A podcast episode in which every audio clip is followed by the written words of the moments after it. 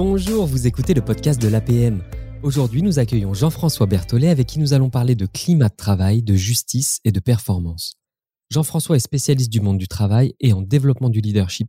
Consultant conférencier, enseignant universitaire à HEC Montréal, il est aussi chercheur et auteur. Mais Jean-François, est-ce que tu dors?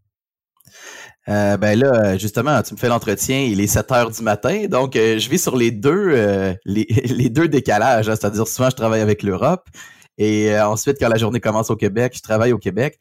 Donc j'ai jamais dormi beaucoup dans ma vie, puis ça, ça, continue effectivement.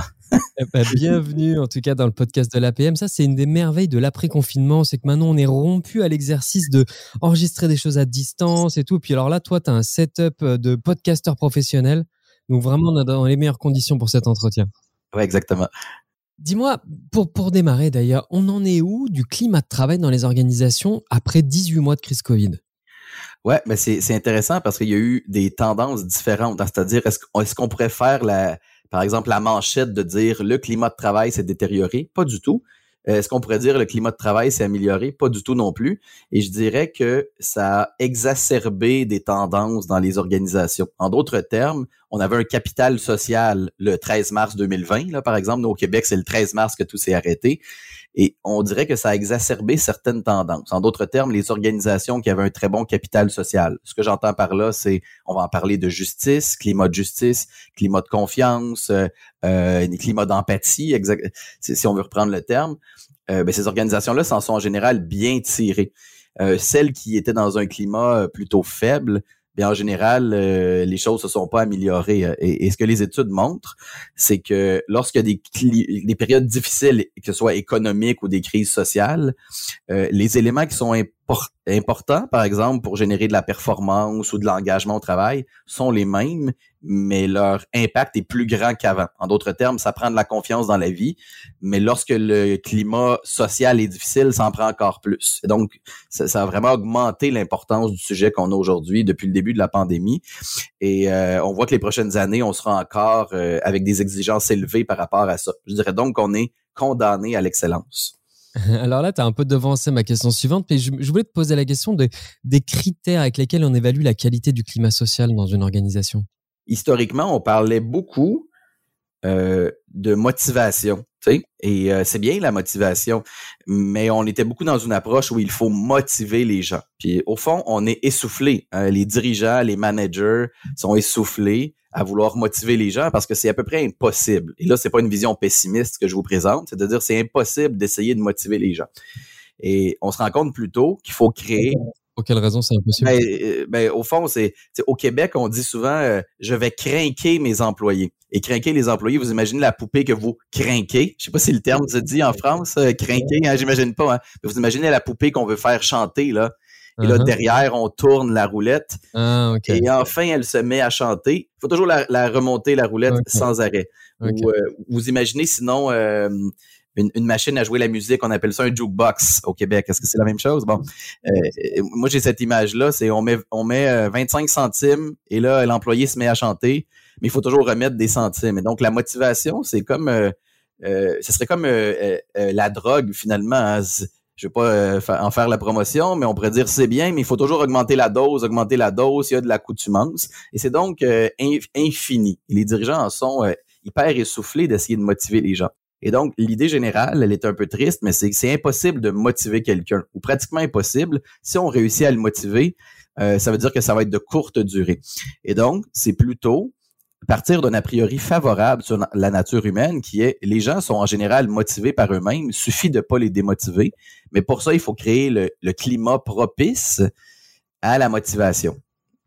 Et le climat propice, si j'avais à résumer les ingrédients qu'on met dans la soupe, euh, on pourrait en parler pendant des jours, hein, mais si je résume à 80 là, ce qu'il y a dans la soupe, il y a la justice, donc le sentiment de justice, la perception de justice, il y a la confiance, il y a le sentiment de reconnaissance, et il y a le sentiment, je dirais, de contrôle. Le sentiment de contrôle, ça veut dire euh, j'ai l'autorité pour prendre des décisions, je peux avoir de l'influence, euh, ce que je fais a, de l'impact, ce que je fais a du sens. Et donc, je dirais, euh, on, peut aller dans les subtilités et tout ça, mais avec ces, quatre éléments-là, on est assez couvert sur ce qui génère un climat propice à, à l'engagement, à la performance. C'est juste pour compléter là-dessus je dirais que c'est comme les lois naturelles de la vie, c'est comme la gravité, qu'on soit pour ou contre, ça va arriver. Et moi, je le teste dans les organisations, je fais du diagnostic, et parfois dans la même organisation qui ont 100 établissements, par exemple 100 magasins, 100 mhm. commerces, ben, montre-moi une équipe où il y a ces quatre conditions-là, et je vais te montrer une équipe qui est engagée. C'est toujours le cas. Hein. Donc, c'est comme si la loi, elle est là, elle est simple, au fond. Est-ce que tu peux nous parler du alors autant euh, les trois derniers on en entend souvent parler la notion de justice c'est pas si fréquent ces termes-là. Tu peux nous développer ça? Qu'est-ce que c'est la justice en, dans une entreprise pour toi? Ouais, donc la justice, euh, souvent, hein, puis je le dis, quand j'interviens à l'APM, ce qui me fait rire, c'est qu'à la fin, beaucoup de gens me disent Ah, finalement, c'est plus intéressant que j'aurais pensé. Puis là, ils me le disent gentiment, tu sais, parce que au départ, quand on pense à justice, c'est très lourd. On pense à tribunaux, on pense à règles, être juste et tout ça. Et, je dis toujours que le, le, mot justice a été kidnappé par le monde judiciaire. C'est eux qui ont pris le mot justice. Et hmm. si vous allez sur Google Images, et vous tapez le mot justice, tout est relié aux tribunaux. Tu sais. De balance. Mais la balance, exactement. Tu sais, et qui, est associée au monde des, avocats et tout ça. Et, donc, il faut revenir à l'essence même de qu'est-ce qui est juste. OK? Et donc, le climat de justice dans les organisations, c'est est-ce que je perçois, on parle de, la priori de, du, du collaborateur qui se dit, est-ce que je suis traité de façon juste? Et là, évidemment, on est, beaucoup dans la psychologie, la sociologie, l'anthropologie, les neurosciences. On n'est pas dans est-ce que c'est légal? souvent, je, fais la, blague, mais le dirigeant dit euh, non, non, ce que je fais, c'est légal. J'ai vérifié avec mon avocat. Il dit ouais, mais c'est pas la question. Là, c'est pas juste parce que c'est légal. donc, on, va dans l'univers plus du ressenti, euh, effectivement. Alors, comment on traite avec justice un collaborateur? C'est quoi les préceptes principaux, les bases qu'il faut qu'on se rappelle? Ben, je, je, cite un, justement un, un, membre d'un club APM qui me dit, mais la réponse, elle est là. Et c'est un avocat, il me dit, ben, ce qui est juste, c'est écrit dans la loi. Et je dis, ben ça, euh, malheureusement, si vous dites à, votre euh, collaborateur, oui, mais c'est légal, encore une fois, euh, on n'est pas du tout dans cette perception de justice. Et donc, la perception de justice, c'est la première chose. En français, dans notre perception, autant juste, effectivement, on l'associe à légal. Par contre, injuste, on comprend bien que c'est une émotion. Là, injuste, c'est un tout autre imaginaire qui est avec. Ouais, exactement. Euh, injuste, je ressens une injustice euh, et on le sait que là, c'est euh, c'est très primitif. Hein? D'ailleurs, dès 18 mois, les enfants repèrent les injustices. Et si vous donnez des cadeaux à une fête à des enfants, la première chose qu'ils font avant de savoir s'ils sont heureux de leur cadeau, c'est de vérifier les cadeaux que les autres ont reçus. Puis après, ils vont décider s'ils sont heureux. Et donc, dès l'âge de 18 mois, les enfants repèrent les injustices, pas parce que ça leur a été enseigné, parce que nous sommes nés, hein, on, est nés avec un, une programmation là, comme être humain, et il y a un logiciel qui est installé, que vous le vouliez ou non, qui s'appelle détection des injustices. Hein, il est là. Euh, à la naissance, finalement. biologiquement, tu sais, le, on, a, on est remonté aux causes ou pas? Euh, excuse-moi? Biologiquement, est-ce qu'on a étudié les raisons de ah ça? Est-ce que c'est une question de survie, en fait, de Exactement. Euh, c'est carrément une, question de survie. Parce que historiquement, on se partageait pas des bureaux avec des belles fenêtres ou des augmentations de salaire. Aujourd'hui, on est dans, dans l'abondance quand même par rapport à la survie. Mais l'être humain, hein, de la même façon que le stress, on pourrait dire tu n'as pas à être stressé, c'est uniquement un dossier que tu remets en retard. Mm-hmm. Mais euh, et le, le, corps, lui, vit le stress de la même façon que s'il y avait un tigre qui courait après toi dans la savane africaine. Sais. donc, du même principe, une injustice, historiquement, ce qu'on répartissait, c'était beaucoup des ressources comme la nourriture. Et si, par exemple, je ne réagissais pas aux injustices dans le partage de la nourriture, ben, j'ai pas passé mes gènes à beaucoup de gens. Et ceux mm. qui réagissaient aux injustices, eux, ont survécu. Et donc, la prédisposition à réagir fortement aux injustices, elle est ancrée en nous. Euh, en France, d'ailleurs, euh, on voit beaucoup la sensibilité à l'injustice, euh, les manifestations. je pense au, quand il y a eu les, gilets jaunes. Hein, je suis venu en France à Nantes et je suis tombé dans une manif de gilets jaunes. Et quand je me suis ramassé au sol parce que j'ai été carrément au centre de la manif en débarquant, moi, tout euh, québécois, en disant, oh, il y, a une, il y a une belle fête, c'est bien. je croyais qu'il y avait une fête. Hein. Et euh, là, quand j'étais au sol, il y a une dame qui est venue m'aider à me mettre du produit dans les yeux pour euh, pour m'aider à, Il y avait le, poivre de Cayenne là qu'on appelle chez nous, là, on s'est fait poivrer. Et elle me dit, nous sommes dans la rue pour l'injustice. Et je dis, ah, ben, je suis là pour la PM, pour parler d'injustice, justement. Mais j'ai pas tout réglé, malheureusement. sauf que cette sensibilité-là, elle est là. Et après ça, il y a toute la question des, perceptions puis du travail autour de ça, parce que l'être humain il a aussi ses biais et ses raccourcis mentaux qui fait qu'on pourrait être moi et toi dans une salle et tous les deux croire qu'on est victime d'injustice, qu'en réalité, c'est impossible. Hein. Imaginez qu'on sépare ensemble une pizza. Ben, euh, si toi, tu trouves que c'est injuste, la séparation, et moi aussi, pourtant, on a une pizza à deux, faut bien que ce soit juste d'un côté, là, à un certain moment. Et, mais les deux, on pourrait euh, euh, se croire victime d'injustice. Moi, je me dis, j'aurais dû avoir une part beaucoup plus grande parce que j'ai beaucoup plus faim que toi. Toi, tu avais déjà mangé avant et c'est juste parce que tu as le goût d'en manger. Et de l'autre côté, l'autre pourrait se dire, c'est moi qui l'ai payé, je devrais avoir une plus grande part. Et les deux, on, sent qu'on est victime d'injustice face à la même répartition des ressources. Et donc finalement, l'injustice, est-ce que c'est un... on peut réussir à diminuer le sentiment d'injustice dans les organisations ou de toute façon, comme tu viens de l'expliquer, quel que soit le contexte, on sera toujours l'injuste de quelqu'un et on va toujours souffrir d'injustice? Bon, la, réponse est un peu les, les deux. C'est-à-dire que vous aurez jamais un score de satisfaction, on va dire ça comme ça, de 100% sur être patron juste. Et si vous avez un score de 100% pour être juste, ben vous êtes vous êtes quelque chose. C'est absolument impossible. Donc visons, euh, imaginons là, si vous faisiez un diagnostic avec moi, si vous avez 80% sur cette variable-là, vous êtes un champion. Euh, et c'est normal. Euh, il y a le principe en, anglais, on dit fair enough. Être suffisamment juste. Je crois que ça s'applique bien au concept de justice. Faut pas être totalement perçu comme juste parce que c'est impossible, mais à tout le moins fair enough. Et là, il y a une grosse différence entre être à 80% et être à 50 Et entre le 50 et le 80, on distingue les organisations qui ont du succès. Parce que la justice, en, passant, prédit des choses exceptionnelles. Le taux de roulement de personnel, le turnover, qu'on dit en France, mais le plus grand prédicteur de turnover, je vois une étude récente qui l'a démontré, c'est le sentiment d'injustice. Parce que lorsque je vis une injustice, tout à coup, j'ai plus de dette morale envers l'organisation et ma façon de me venger à certains égards ou de rétablir l'équilibre dans la relation, c'est de quitter. C'est une façon pour moi de rétablir la justice, que ce soit pour me venger ou aller dans une organisation qui, elle, me traitera avec justice. Et donc, le but, puis on peut en discuter, c'est comment être plutôt à 80 au lieu d'être à 50. Tu sais? Ouais, ou alors de se désengager activement, comme on entend souvent dans les organisations. C'est-à-dire qu'à la limite, je fais ton grain de sable, mais je bouge pas. OK, mais ça, c'est intéressant. Tu vois, c'est un mot que j'emploie pas chez nous. Moi, j'appelle ça la revanche silencieuse. Euh, toi, tu dis le désengagement actif. J'aime beaucoup ça. C'est-à-dire, c'est pas juste que je suis désengagé. Je me désengage activement. Et là, par, exemple, de ma perspective avec ce que tu dis, se désengager activement, ce serait parler en mal de l'entreprise sur les sites de review, par exemple ce serait euh, faire du commérage donc contre l'organisation, ce serait euh, dire à des gens viens surtout pas travailler ici, ou ce serait une façon euh, parfois que les gens trouvent même plaisante, c'est j'ai une information pour aider mon manager, ça l'aiderait vraiment beaucoup, mais je me fais un plaisir de ne pas lui partager. Et là, c'est comme le plaisir de ne pas aider mon organisation. Les gens activement ne l'aident pas. Et ça, c'est les études le prouvent. Hein, c'est pas ma vision des choses. Les études le prouvent, par exemple, que cacher de l'information en organisation, ça c'est un enjeu dans l'économie du savoir, hein, c'est les cerveaux.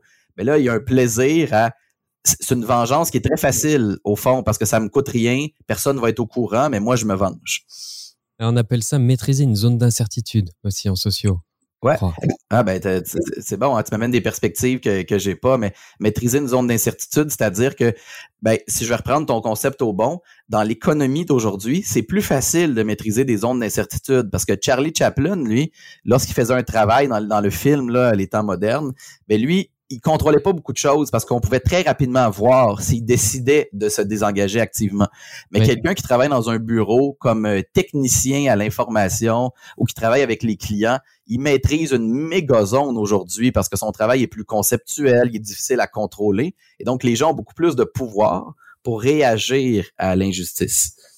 Et encore plus dans le télétravail, où finalement on se retrouve chez soi face à son écran d'ordinateur. Il y a quelque chose, je reviens à ton concept de fair enough. Il y avait quelque chose d'intéressant, en tout cas qui m'a passionné dans le propos, c'est de dire finalement, il y a plein de situations où, de fait, on, ne va pas pouvoir être juste à 100%. En tout cas, tout ça, c'est une histoire de perspective. Par contre, si je t'expose à toi qui subis cette injustice, je t'expose bien les motivations, je te l'exprime bien, je me comporte correctement avec toi, donc je te considère. Là, tu peux, toi, te dire, OK, dans le contexte, évidemment, c'était impossible d'être parfaitement juste, mais je comprends, ok, c'est ok. Et du coup, j'adhère et donc je reste mobilisé, engagé pour l'organisation. Est-ce que j'ai bien compris? Bravo, exactement. Euh, je te donne un exemple. Imagine que je débarque pour une tournée APM et là, je débarque à Lyon hein, et euh, j'arrive à l'hôtel et la chambre d'hôtel, il y a eu une erreur. Moi, je l'ai payé la chambre. Elle est à moi, là, selon moi. Je l'ai payée, mais il y a eu une erreur. C'est un nouvel, euh, un nouveau collaborateur. Il a fait une gaffe et j'ai pas la chambre. Ben, je vis une injustice qu'on va dire sur le plan distributif. Je l'ai payé, c'est à moi, euh, et l'autre l'a réservé après moi. C'est injuste. Hein? Mais ce qu'on sait dans les études, c'est si la personne explique, ici, ce serait pas les motivations, mais les raisons. Par exemple, on est désolé, monsieur, et tout ça, et on m'explique les raisons, et on le fait avec empathie et considération. Mais la mm-hmm. plupart des gens pourraient ressortir déçus de la situation mais la plupart des gens vont pas aller sur TripAdvisor, selon les études, faire une plainte contre l'organisation. Ils vont dire il y a eu une erreur, euh, il y a eu une injustice, mais la façon dont on m'a traité par rapport à cette injustice-là, avec considération, respect, empathie, et on cherche une solution pour moi, par exemple, la plupart des gens vont dire fair enough. Par contre, imaginez que je vais à l'hôtel et qu'on me dise, ben monsieur, ce sont des choses qui arrivent, puis si vous n'êtes pas content, mais c'est la vie. Et là, la plupart des gens vont être portés à dire, il faut que je rétablisse l'équilibre. Et, c'est là la, vengeance. Et, TripAdvisor, hein, c'est un exemple classique et, pour le meilleur et pour le pire, parce que beaucoup de gens, on va parler de justice, mais la justice aussi, c'est rétablir l'équilibre de l'autre côté. Vous avez un petit resto, il est peu connu, mais il est pourtant très, très bon. Là. Les gens disent Waouh, c'est super, mais vous n'êtes pas connu, vous êtes sur le coin d'une rue qui est peu passante. Il y a des gens qui vont dire ce resto doit être connu, c'est injuste qu'il n'y ait pas plus de visibilité. Et les gens vont sur TripAdvisor pour l'encourager. C'est un geste spontané qui rapporte pas un, pas un centime à la personne qui le fait, mais on est un peu les Robins des Bois, finalement. Euh, d'une certaine façon, on est des justiciers. Ça amène un peu de, considération à toi-même, finalement. Ouais, tu exactement. te toi aussi comme le, porteur de bonnes nouvelles, l'émissaire de bonnes nouvelles, c'est agréable. Ouais, exactement. Ben oui, tu sais, il y a rien de plus plaisant. Puis les gens vont dire parfois, non, je le fais pour euh, commérer. On aime, tu sais, le commérage, on aime ça commérer. Mais au fond, on sert une fonction en anthropologie, on le voit beaucoup plus large, qui est de faire circuler l'information dans la grande danse de la justice, on rétablit l'équilibre finalement, comme Robin Desbois qui rétablit l'équilibre un peu financier. Si Robin Desbois allait voler des, gentilles familles, ça fonctionnerait pas le film, hein? mais il vole des gens. D'ailleurs, vous verrez, il vole des gens qui sont beaucoup plus riches, mais il vole aussi des gens qui ne sont pas très sympathiques. Hein? S'il volait une princesse riche, mais très sympathique, on aurait moins de, sympathie pour Robin Desbois. Ça, c'est la partie romancée finalement, parce qu'en en vrai, qu'elle soit sympathique ou pas, on considère que ça rentre pas normalement dans l'équation là. Ben, euh, je suis pas certain. C'est-à-dire que euh, le débat, hein, par exemple, politique est souvent. Je vais donner l'exemple des, euh, des voitures, ok? On dit est-ce qu'un PDG peut avoir une voiture de luxe et, que ça passe bien? Souvent en France, on me répond euh, pas du tout, non. Ça, ça, ça paraît pas bien ou c'est vu comme injuste. Moi, j'ai vu des PDG euh, très empathiques, très généreux euh, de leur personne avec les gens présents sur le terrain, les salariés les aiment. Le jour qu'ils achètent une voiture de luxe, et je pense à un membre APM qui m'avait fait beaucoup rire, qui avait dit, moi j'ai demandé la permission à mes salariés de l'acheter. Et mes salariés, il, y avait une bonne relation avec ses salariés, puis je le voyais à la personnalité de la personne. Et ses salariés ont dit, ben, c'est ton rêve, vas-y, puis ils l'ont applaudi. Tu sais. Et donc, euh, oui, le capital relationnel que tu as avec tes gens, te permet de prendre certaines décisions. Mais je dirais que c'est un accélérateur. Hein. Si vous êtes peu, on va prendre le mot sympathique, hein, et ça, mais je veux dire la, qualité perçue de l'individu, la qualité de la considération. Si vous n'avez pas ça, c'est comme un accélérateur pour le feu. D'autant plus. Puis là, je vais pas nommer des gens en France, mais il y a des gens qu'on va dire ils sont injustes et en plus ils ont la personnalité pour être détestés c'est comme si vous mettez un accélérateur pour le feu. Là. Et pourquoi on les met tous en une des médias? Bon, non, ça c'est un autre sujet. Euh, là, tu, viens de parce que c'est il est passionnant ce, ce, ce sujet-là. Puis on essaye effectivement quand on est on a besoin de l'appliquer dans nos organisations, on essaie de le décrypter. Donc là, tu as parlé des il y, y, en a trois un peu dans ton triptyque. Tu as parlé de la justice distributive. Là, c'est comment on va attribuer les ressources. Puis ça, c'est le truc le plus évident. Ensuite, tu as parlé de la relationnelle qui va être la qualité du traitement. Et puis la troisième qui se situe un peu entre les deux, c'est euh, la, la procédurale. Et ça, c'est la qualité finalement de ma mécanique, de mon moteur, de mon architecture, de mon processus. Ouais. je vais les passer pour euh, les, gens qui nous écoutent. Je vais prendre l'exemple des, promotions en organisation. Nous sommes huit candidats et nous voulons tous devenir vice-président. Bon, la justice distributive, ce serait est-ce que c'est le meilleur candidat qui a obtenu le poste? Et donc, finalement, on dit ben, Nicolas a obtenu le poste, mais moi, je croyais le mériter. Donc, je trouve ça un peu juste sur le plan distributif. Je suis le meilleur candidat. C'est ce que je pense. Hein? Par contre, le processus, lui, il était parfait. C'est-à-dire qu'il y avait un comité de sélection qui était très représentatif. Il y avait plusieurs entrevues. C'était un processus objectif. Mais à la fin, quand je vais crier à l'injustice, les gens vont me dire, ben, Jean-François, honnêtement, le processus, lui, il était très juste. Donc, ça donne la légitimité. Je vais aller à l'opposé. Euh, euh, j'ai un cas en tête au Québec où il y a une personne qui a été nommée aux dirigeants et ensuite ils ont dit, il nous a tellement impressionné à l'entretien là. Euh, qu'on n'a même pas rencontré les autres candidats parce qu'on était charmés. Donc là, le processus, il est injuste. Et même si c'est le même candidat, il n'aura pas la légitimité. On ne l'aide pas lui non plus parce que les gens vont dire qu'il y a eu du favoritisme. Donc, c'est toute la mmh. qualité du processus décisionnel.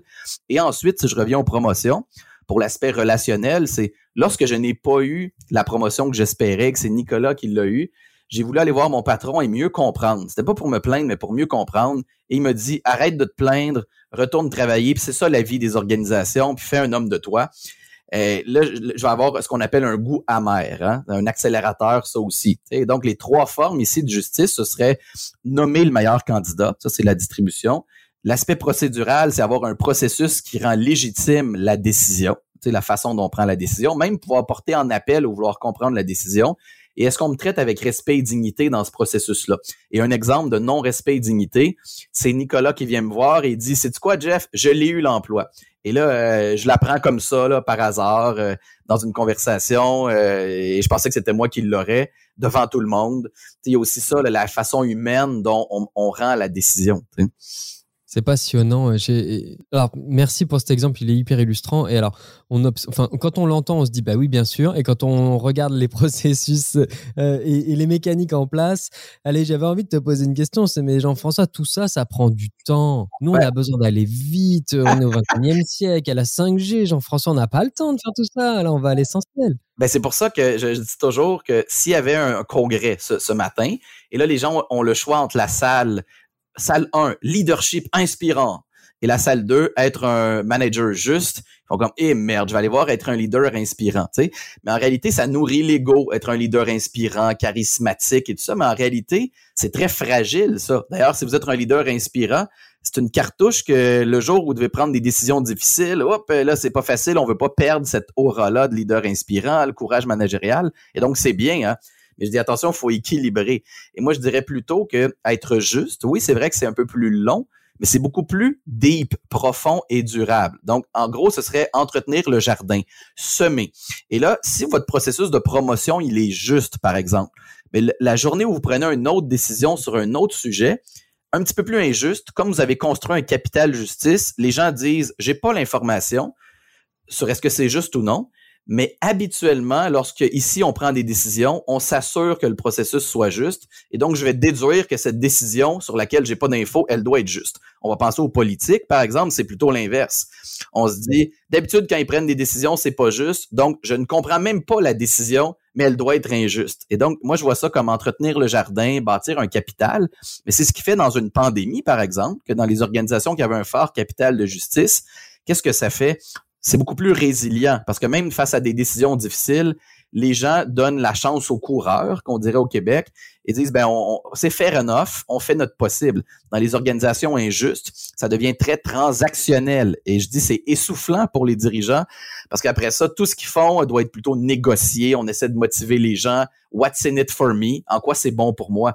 C'est beaucoup plus difficile hein? Donc on pourrait voir ça comme prendre une boisson énergisante, ce que tu me dis, et moi, je propose plutôt de manger santé. Et là, c'est comme euh, le oh non, merde, il faut manger santé, il faut manger des fruits, des légumes. Il y a pas de on peut pas prendre de détour finalement. C'est un peu vrai. Tu, es les cinq fruits et légumes du management. Exactement. c'est bien. Ah merde, il faut être juste, ça prend du temps, il faut expliquer. Mais pour les patrons qui le font, c'est beaucoup plus rentable et beaucoup moins euh, énergivore. C'est-à-dire que lorsque ça s'est installé, euh, on, travaille dans un climat où les choses fonctionnent rondement. En gros, là, euh, voyez ça comme un algorithme de coopération sociale. Et dans les environnements justes, là, lorsque vous n'êtes pas là, lorsque vous dormez, les gens posent les bons gestes dans votre dos. Moi, j'aime bien dire que c'est une, vision pronoïaque et non paranoïaque. J'ai découvert ce concept-là en entendant une de tes confs, la pronoïa. J'avais jamais entendu ce mot. Donc, être pronoïaque, hein, ça veut dire croire que nos collaborateurs conspirent dans notre dos pour nous aider. Et là, les gens vont dire, ben là, c'est à la limite, c'est la folie. Mais pourtant, non, on peut le mesurer scientifiquement. Ça, ça s'appelle la, la mobilisation, comment on l'a défini au Québec. C'est poser des gestes discrétionnaires qui ne sont pas nécessairement vus ni rémunérés, mais on le fait pour le bien de l'organisation. Et ça, ça c'est la vraie mobilisation. C'est pas euh, impressionner notre patron ou faire nos ventes pour avoir notre boni annuel. Et ça, les gens le font spontanément, sans rien attendre en retour, dans des environnements justes. Parce que lorsqu'on est dans des environnements justes, on n'est plus dans une dynamique transactionnelle, on est dans une dynamique comme on le ferait avec notre village et nos voisins. Euh, je vais ramasser euh, sa poubelle qui, qui, qui, est en plein milieu de la rue, puis il le saura peut-être jamais, mais je le fais parce que c'est mon voisin. Donc, ça développe ce qu'on appelle une communauté de travail. Ce matin, Jeff, chez nous, quelqu'un a vidé le lave-vaisselle sans que je sache qui c'est. C'est bon signe ou pas? Euh, oui, c'est bon signe. C'est-à-dire que la personne, waouh, wow, oui, c'est très bon signe. Hein. Euh, c'est-à-dire que les gens ont l'impression de vivre dans une communauté puis de vouloir y contribuer et pas uniquement attendre quelque chose en retour. Mais je vais te prendre au, mot sur l'exemple du lave-vaisselle parce que tu dis c'est difficile d'être perçu comme juste. Mais parfois, si tu faisais l'exercice avec un conjoint ou conjointe, quel pourcentage euh, de, de, contribution j'ai au lave-vaisselle? Ça devrait donner environ 130% C'est-à-dire que la, femme, par exemple, va dire moi, je fais, euh, ben, ça va plutôt être l'homme au départ qui va dire, moi, j'en fais moins, j'en suis conscient, euh, j'en fais 40% Et la femme va dire, j'en fais 90% ce qui est impossible mathématiquement. Et donc, euh, ici, ce que ça voudrait dire, c'est d'exposer, c'est pas que les deux personnes se surestiment, mais les deux sous-estiment la part de l'autre parce qu'on réalise pas quand l'autre fait une tâche. Et dans le milieu du travail, parfois, je dis, au lieu d'augmenter la dose de tout ce que vous donnez, le fait d'avoir des échanges entre nous. Par exemple, je passe une journée avec le représentant des ventes sur la route, mais ça me permet de dire, OK, il gagne un peu plus que moi, mais je ne ferai pas son travail. Je comprends à quel mm. point c'est plus difficile que j'aurais imaginé. Et vice-versa. Et donc, il faut augmenter la perception de valeur de ce que les autres font. Parce que sinon, les gens voient juste le défi de leur travail, puis ne comparent pas avec les autres, avec la bonne information parce que je sous-estime toujours la complexité du travail des autres. Je ne sais pas ce que je ne sais pas. Les gens qui nous écoutent euh, en ce moment, les, les, les, dirigeants ont le même sentiment par rapport à eux. Les gens disent, ah, lui, tu vois bien, gagne bien sa vie. Est-ce que tu sais tous les risques que j'ai pris, etc. Et là, j'encourage les dirigeants à raconter l'histoire de leur entreprise, raconter les risques, raconter les, les périodes difficiles pour dire, OK, il gagne plus sa vie que moi, mais puis on le sait que les gens tolèrent des écarts de salaire assez élevés lorsqu'ils comprennent à quel point c'est mérité.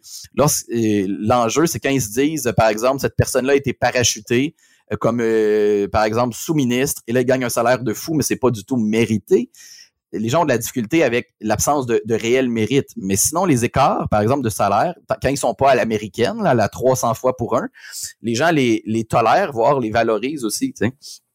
Bon, c'est plein de, il y a tellement de choses, Jean-François, on pourrait en parler l'après-midi. On a déjà dépassé le temps. On est en train de croquer la feuille d'en faire le plus long épisode du podcast de la paix. Je vais être obligé de conclure, mais j'aurai une question d'ouverture après ma conclusion. Donc ça va tu peux, tu peux encore euh, préparer la fin des idées. Jean-François, je te remercie grandement pour cet échange hyper inspirant, passionnant et très concret. tu as une réputation de d'illustrer par des images ton propos. Tu nous l'as fait là pendant la demi-heure et c'est merveilleux parce qu'on comprend tout merveilleusement bien. L'ambition de l'APM, comme tu le sais, c'est d'aider les entrepreneurs à se transformer, à créer de la richesse et contribuer de façon positive au monde qui les entoure.